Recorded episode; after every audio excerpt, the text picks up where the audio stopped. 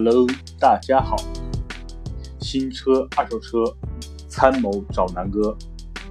对于南哥来说啊，今天是新的一周啊，因为南哥周末去江浙沪出了个差，然后呢，今天晚上刚回来，非常想念大家，所以这刚进了家门就迫不及待的跟大家录这次这这这一期啊，南哥说车。那这期主要说什么呢？那正好南哥出差这几天啊，赶上一个。对吧？这个也算大牌吧。这一个新车上市，还挺市场上挺轰动的。那这辆车呢，就是标致五零零八。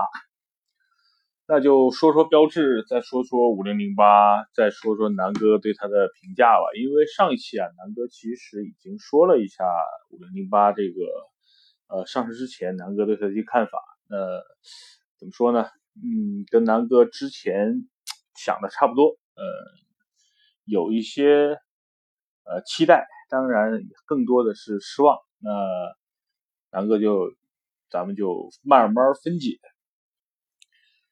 呃，好的呢是定价一公布啊，这个六月八号，东风标致五零零八在全国的十个城市同步举行发布会，然后呢，官方零售价为十八万七到二十七万九千七这个价位区间啊。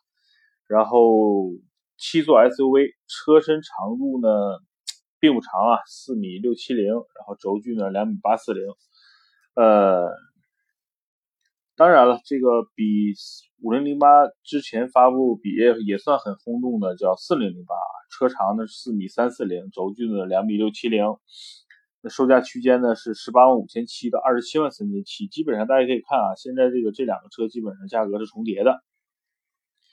呃，先说说这个之前上市的这款四零零八吧。南哥说过啊，这款车其实有点坑中国人啊。为什么呢？其实它不是真正意义上的四零零八这个车型，它就是欧洲版的三零零八。那大家会问，那现在的三零零八呢？没错，那现在的东风标致的三零零八就是之前的三零零八。四零零八就是新的三零零八，到了中国就变成了新新的叫四零零八。你说这个这个这个法国这家公司啊，呃，标志不知道是怎么想的，是脑子进屎了呀，还是进屎了？那咱先不说它这个这个车，呃，到底是是换个名字来来蒙我们？那再说说这个车的这个价格，十八万五千七到二十七万三千七。一个 1.6T 配置的这个这个车型啊，卖到了一个差不多跟途观 L 和汉兰达基本上快重叠的一个区间。呃，我不知道他是怎么想的啊，因为这个他的竞争对手应该是，比如说本田的 CRV，对吧？丰田的这个 RAV4 叫荣放，比如说马自达的 CS 杠五。然后呢，因为它都是紧凑型的车嘛，包括这个原来的老途观 L，哎，途观，对吧？它那那这个车，首先呢，从竞争力上说，完全没有刚才南哥说的这几款车有竞争力啊。因为在大街上，这个一辆车好不好，其实是观众叫叫叫客户说了算，对吧？也就是咱们车友说了算。你在路上都看不见几辆，那就说明这辆车还是有问题。要么就是你的设计有问题，要么就是你的品牌有问题，要么就是你的营销有问题，要么就是你的车本身有问题，对吧？那最关键的是你的价格是不是厚道？那谈性价比来说，那这辆车就完全没什么谈的，对吧？坑爹的价格，然后呢，坑爹的这个型号，你坑坑我们嘛？所以呢，这辆车当然我们也不傻，对吧？但中国的消费者对它的就是不买账。导致了四零零八现在的销量好像很凄惨啊，市场上基本上会有差不多一万多的一个优惠了，但是依然然并卵，没什么没什么卵用。OK，那就说四零零八，四零八呢就是配置呢一般，然后呢很多豪华的配置都是在这个高中高配车型上啊，然后低配的车型就是二十万左右的车型，配置很坑爹。呃，车的空间呢也不大，然后呢外形呢，说实话，唯一的一点亮这个亮点就是四零零八的外形，南哥觉得还不错。呃，其他的就没什么亮点了。所以这辆车价格也就是性价比非常低，所以卖的不好。那五零零八呢来了，呃，从几个方面说吧。第一呢，原来说很多人做事这个能不能成功，其实要看一个运势啊。那说天时，现在这个时间其实已经过了这个所谓的。七座 SUV 这个红利了，因为中国的这个七座 SUV 的红利是其实是从去年年初到今年到今年年初，就是今年春节前啊，是一个最好的一个时期。在这个时期里，所有的七座 SUV 在中国卖的都非常好。这里边比较有代表的，你比如说，呃，合资品牌最最最耀眼的，那就是。呃，丰田的汉兰达和福特的锐界，对吧？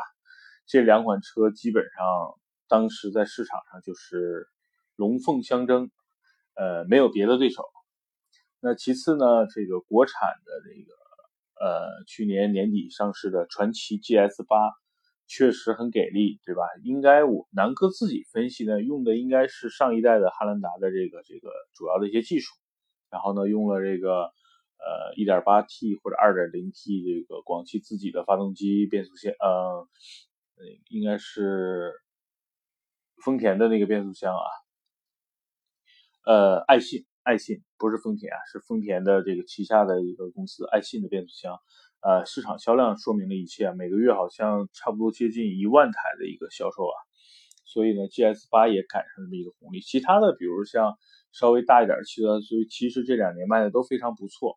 就包括这个，呃，比紧凑型 SUV 稍微大一点的别克的昂科威，包括去年年年底上市的国产的欧蓝德，在整个市场上销量都是不错的。因为中国的这个去年的市场的主要调调就是七座，然后呢 SUV，对吧？那这个是很多品牌商都借到了。那到了现在呢，实际上已经不是一个非常。就窗口期已经过了，那五零零八现在姗姗来迟的感觉啊。那说说天时，再说地利啊。那五零零八现在上市，首先说这辆车吧。首先呢，外外观呢实际上还不错啊。南哥分析，无论是整个的设计啊，还是什么，其实是我感觉整个侧面呢是有一些像汉兰达的。呃，整体来说，感觉上这辆车就视觉上跟汉兰达是有一些类似的。呃，整体的一些细节啊，包括内饰呢，还是挺漂亮的。那这辆车最大的问题是什么？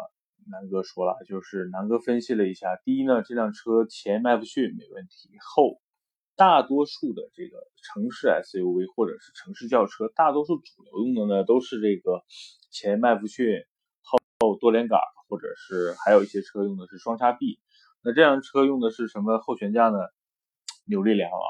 那扭力梁咱们不说了，第一呢，肯定这个车，呃，成本很低。扭力梁的这个优势呢，就是在于它的这个韧性会好一点，但是舒适性会非常差。因为很多呃低端的车，包括大众，去年开始把一些非就是帕萨特、迈腾以下级别的很多车型都用了扭力梁啊。那扭力梁刚才说就是。廉价，然后呢，品质比原来的双叉臂也好，对吧？比这个多连杆也好，都会差很多。那这辆车就是最大的问题。你作为一个中型的，对吧？SUV 来说，你的这个底盘首先就是你的腰不硬啊，你的腰杆不够硬，因为你本身有有致命的这个缺陷。这就好比，对吧？现在在这个市场上，大家竞争的都是一些，呃，这叫什么？身体倍儿棒，然后呢，这个。一身肌肉的一些勇士在决斗啊，那你突然间来了这么一个先天性残疾，啊，南哥说说说的有点稍微有点过分，但是我觉得就是这样，就是你你上来其实你就是先天残疾，然后呢扭力梁说完，然后再说这辆车的这个空间，那定义也是七座，那实际上呢从数据上来看，这辆车肯定又是很后排空间会非常局促的一个七座车型，也就很鸡肋啊。那网上说呢，就是说这辆车的这个第三排座椅用的是非常薄的这么一个支撑，就是它就是说白了就是两块塑料片也好，还是这个这个呃碳板也好，其实就是两个小板凳，然后再架在了后排，然后能够充充当这么两个座位，所以呢就是有点坑。第二呢就是说呃。标志现在这个时间上市呢，就是为什么说人不和呢？刚才说天时不行，那这个地利呢也不好。那再说人和吧，就是它现在的最大的竞争对手，实际上前段时间刚刚上市，对吧？稍微贵一点的就是途观 L，然后呢，跟它价位旗鼓相当的呢，又是途观 L 的这个呃孪生兄弟啊，就是斯柯达的这个柯迪亚克。大家，我那那我南哥跟你们去对比一下这个标致五零零八和柯迪亚克啊，车身长度基本上一致啊。五零零八是四米六七零，柯迪亚克呢是四米六九八，柯迪亚克稍微大一点。轴距呢，标致五零零八呢是两米八四零，然后柯迪亚克呢是两米七九幺，微乎其微的差距啊。动力呢，五零零八一点六 T 加六 AT，柯迪亚克呢是一点八 T 加七 DSG。首先从动力上，对吧？标致五零零八又输给了柯迪亚克。轴距呢虽然略胜于柯迪亚克，但是在整体的长度、车长上又输于了柯迪亚克。也就是说，整体空间上应该是不如柯迪亚克的。售价最低配的标致五零零八是十八万七千七，柯迪亚克最低配是十八万九千八，但是柯迪亚克可是一点八排量哦。标致五零零八是一点六排量，这就好比一个市场上同样是大众的车，你一点八和一点六的价格，你起码要差两万块。好，那这个整个从这个所有的数据对比呢，标致五零八现在就完败于柯迪亚克。同样，你稍微加一些配置，你在整个的车的这个口碑上、品牌上，你又完全比不过大众的这个途观 L。我都不拿它去跟，比如说现在市场上的标杆的汉兰达呀、锐界呀、昂科威呀，包括这个，包括现在这个，呃，什么欧蓝德呀，都不去跟他们去比，咱们就拿柯迪亚克去比就好，完全没有竞争力啊。嗯，柯迪亚克 1.8T 的发动机其实跟2.0。跟大众 2.0T 的这些主流的发动机是一样啊，型号都是那个 EA888。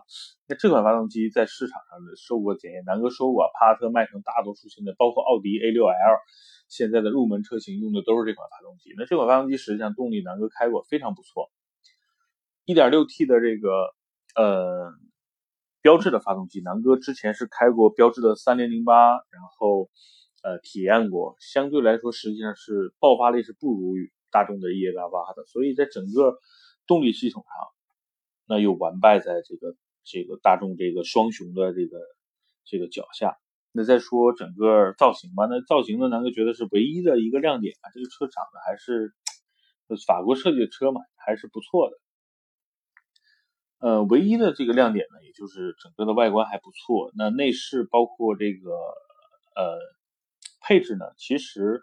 我觉得跟柯迪亚克差不多，应该是在一个同样的一个水平线上吧。当然，那个五零零八有个坑爹的，据说是这个双闪啊，设计在了这个副驾驶的这个那一侧，差不多是在右手边所以这个这个法国人的设计也是有点脑残的啊。所以五零零八从无论是从性价比，无论是从这个市场行情，包括竞争对手，还是说品牌上，其实现在都有点吃亏。呃，那回归到这个标志，或者是现在的雪铁龙，其实真的挺寒心的。这个雪铁龙当年也算这个中国三大神车之一，对吧？这个桑塔纳、捷达、富康。那雪铁龙再再看看如今雪铁龙的这个市场销量，估计把雪铁龙跟这个这个标志加到一起，可能都不如大众的一个零头啊。所以这两个品牌这几年确实是因为又又又加上跟这个坑爹的东风合作。那东风坑了谁呢？其实把日产坑了。那整个现在东风旗下这些车没有什么特别优秀的，无论是从做工啊，还是这个市场营销啊，实实际上都很一般啊。那东风旗下的这个这个标致也好，还是这个这个雪铁龙也好，目前也没有所谓的市场上真的热门的一些车型。那，唉，这个车上市就是很尴尬啊，就是你你上上不到汉兰达的这个这个。上面，你中间呢又有这个柯迪亚克、途观 L 的这个厮杀，你下边呢又有那么多国产的合资的七座，传奇的 GS 八呀，还有这个长安现在新上市的那款七座 SUV，咱们看也不错啊。那还有更多呢，就比如像你你像 RV 四啊、CRV 啊，现在这个性价比都非常优秀，因为现在优惠都很多。你同样的价位。对你，你你去买辆 RV 四，人不会觉得你脑残，对吧？你买个这个车，其实确实是从无论是从市场的这个保有量来说，还是说这个后期的二手车的残值来说，都没有任何优势。哎，那现在整个雪铁龙标志其实已经沦落到起亚现在的这个境这个这个境界了，就是国人已经觉得你你虽然是个合资品牌，但是没觉得你比我们的这个长城啊。吉利啊，呃，荣威啊，好到哪？所以只能祝福五零零八上市之后，呃，比如说优惠个五万，能冲冲销量。希望啊，早点优惠五万，然后这个市场的这个销量能能有一些起色啊。很多消费者能够花个十五六万买一辆这种入门级的七座 SUV。呃，虽然是合资品牌，但是也就是这个，对吧？传奇的这个 GS 八的水准吧，南哥就这么定义。所以五零零八，如果大家对五零零八感兴趣，我觉得还是多去店里去去看一看，然后去试驾一下，对比一下柯迪亚克呀、途观 L 啊，然后再去对比一下这个这个级别的这个标杆啊，这个汉兰达或者是锐界。你就会有一些心里面的决定了。同样花，比如说二十五万或者三十万，嗯，你对比了刚才这辆车，其实答案可能你就会很容易去下了。很多人可能在犹豫是不是要买五零零八的时候，你腾哥的建议呢，就是你还是看一看市场上热销的这些车型，包括新上市的途观 L 和柯迪亚克。对比完了，我相信你一定有自己最后的决定。当然，还有一个车，南哥是可以推荐的，那就是宝马的叉一。同样的价位哦，都是三十万出头的这个价位，你可以买一个豪华品牌。然后呢，同样的都是一点五 T 也好，还是二点零 T 也好，呃，动力完全宝马这个叉一不会输给这个任何五零零八也好，对吧？那也是一个很好的选择。因为宝马现在的叉一也好，还是现在新出的宝马一系也好，主打的就是二十万到三十万这个区间了。虽然宝马可能入门级用的是一点五 T 的发动机，你会觉得三缸是不是有一些抖动？但是你真的去试驾一下，你会发现宝马这个品牌还是值得去信赖的。好，那今天呢，就说说南哥正好这几天在江浙沪啊，也也也和这个。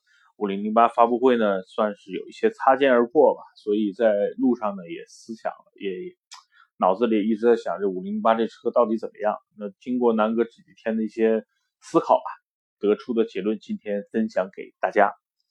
好，南哥出差很累，然后今晚早点睡，呃，明天这个养精蓄锐，精彩，咱们再会，好吧？很押韵啊，很押韵。呃，大家晚安，谢谢。